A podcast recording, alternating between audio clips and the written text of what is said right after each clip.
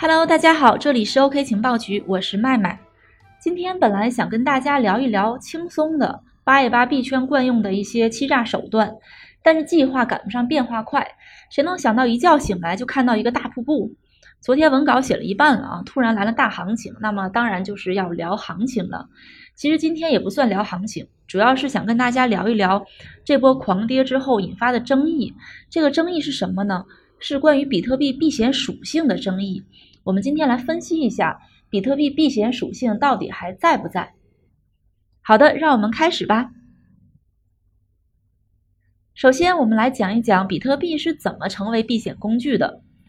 我们说金融市场能够给投资者丰厚的回报，但是金融市场呢非常容易受到外在因素的冲击，比如说自然灾害啦、战乱啦、恐怖袭击啦，这些天灾人祸啊都会对金融市场产生很大的冲击，这就使得金融市场具备很大的不确定性。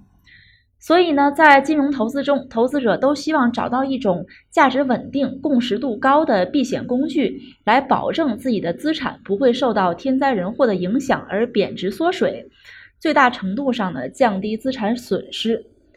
千百年来，黄金一直充当着这样一种避险工具。当纸币出现危机的时候呢，黄金就会表现出强大的避险保值功能。继实物黄金之后。比特币作为数字货币得到了投资者的追捧。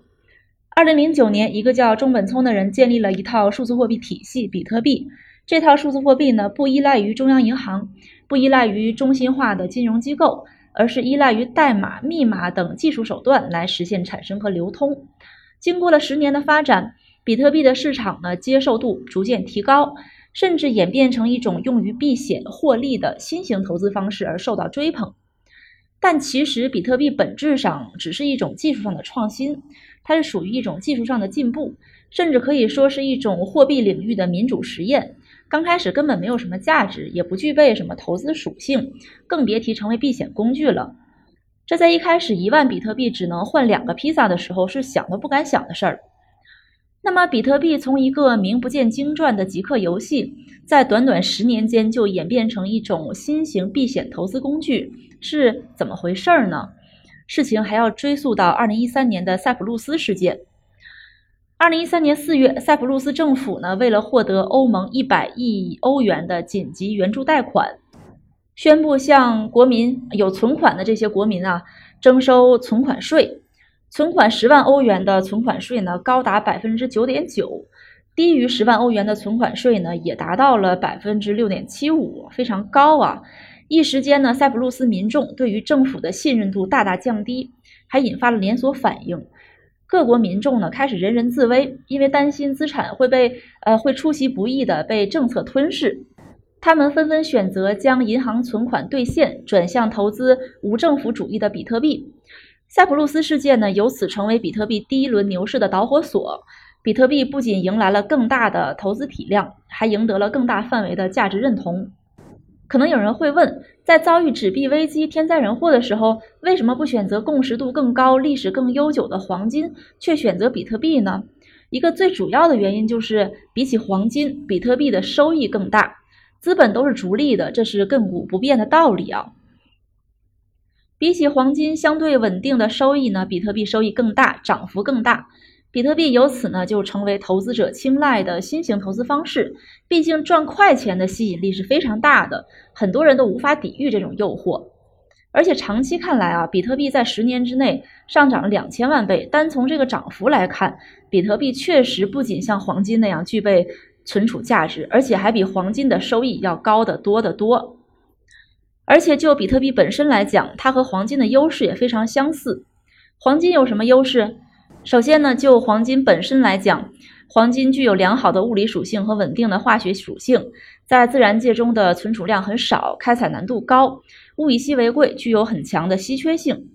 其次呢，黄金是硬通货，国际认可度非常高，流通范围也很广，能够兑换成其他国家的货币，比如说美元啊、日元、欧元。当本国因为天灾人祸而货币贬值的时候呢，囤积黄金基本上能够全身而退。比特币呢，同样具备黄金的物以稀为贵和强大的国际流通性。比特币总量恒定两千一百万，大概每四年减半，具备物以稀为贵的稀缺性。此外呢，比特币是点对点的交易传输，不受各类机构干预，能够在全世界流通。你可以把你的比特币发送到世界上任何一个角落。再加上比起黄金，比特币的收益更高，涨幅更大。出于逐利心理呢，当然选择投资比特币喽。另外，选择比特币而不选择黄金呢，和炒作也有一定的关系。媒体大肆渲染比特币暴利，投资者呢无不为之心动。炒作某种意义上来讲，可能是出于阴谋论。黄金的历史太悠久了，千百年来呢一直受到国家等各方金融机构的管制，想要掌控它基本上是不太可能。但比特币不同，比特币是一种新型资产，谁入场早，谁持有更多价值的币，谁就是庄家。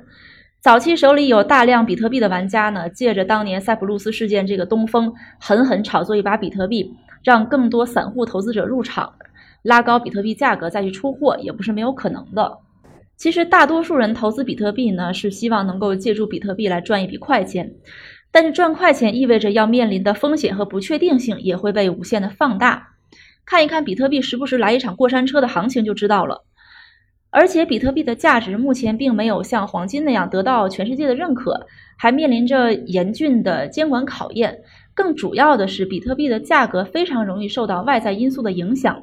尽管黄金市场也会受到外在因素的影响啊，但是并不会像比特币这样反应这么大。换句话讲，就算黄金市场受到什么不良影响，它不会跳水特别严重，因为毕竟黄金的背后有国家背书。但比特币不同，比特币一旦受到外在因素的不良影响呢，价格就会断崖式的暴跌。也就是说，对于比特币来讲，如果是利好消息，比如说政策突然友好了，那就是皆大欢喜；但如果是利空消息，比如说国家宣布禁止它，那么价格呢就会跳水非常严重，对投资者甚至造成致命的打击。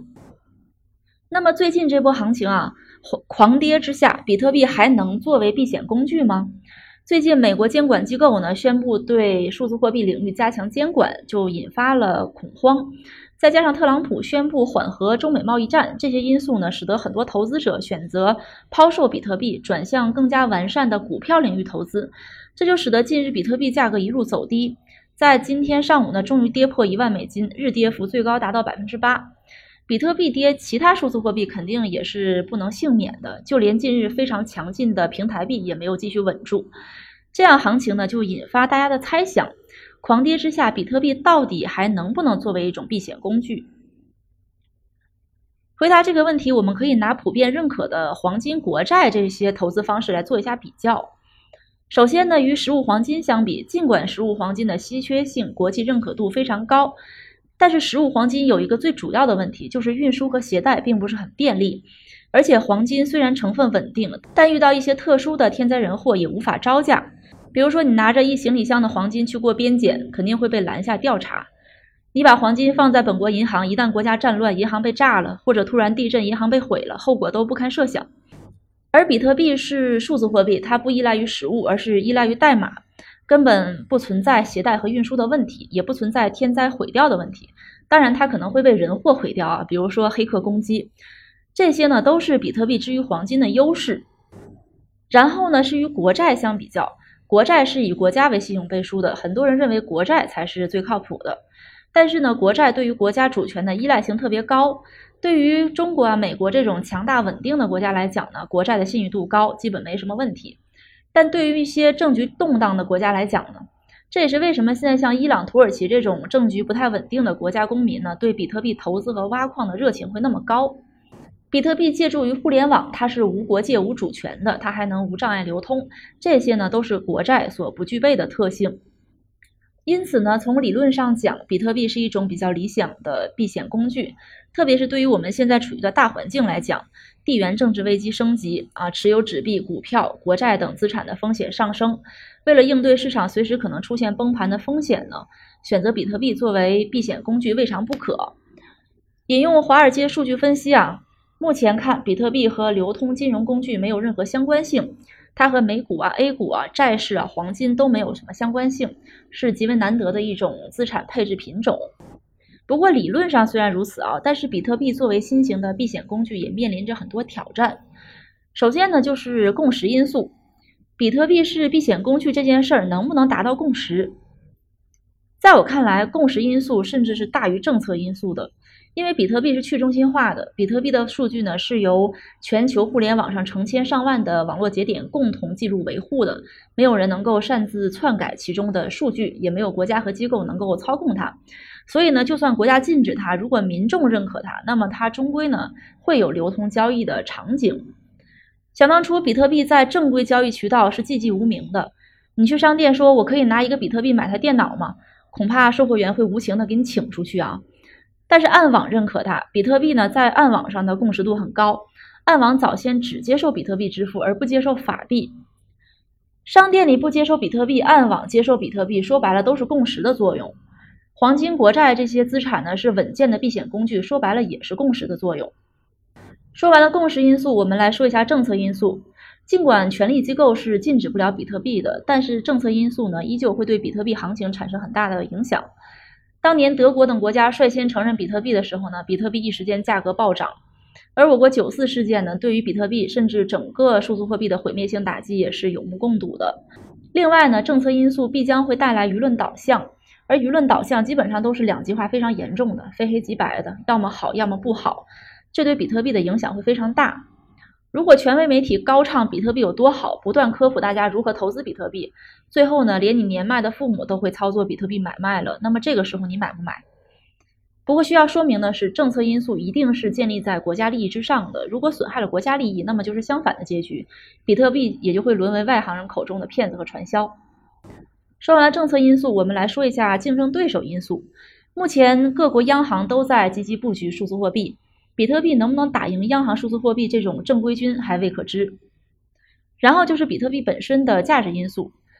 最后呢，回归到比特币价值本身呢，我们可以发现，目前比特币的价格依旧存在很大的泡沫，炒作价值大于实际价值，使得它的价格波动极不稳定。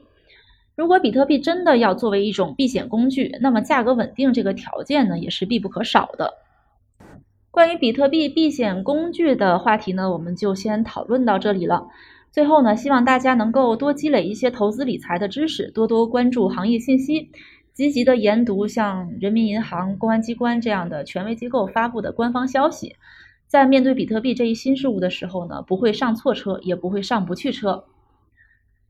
好的，今天的节目就到这里了。这里是 OK 情报局，我是麦麦，大家可以添加我的微信幺七八零幺五七五八七四，我们可以一起探讨行业现状，展望行业未来。好的，我们下期再见哦。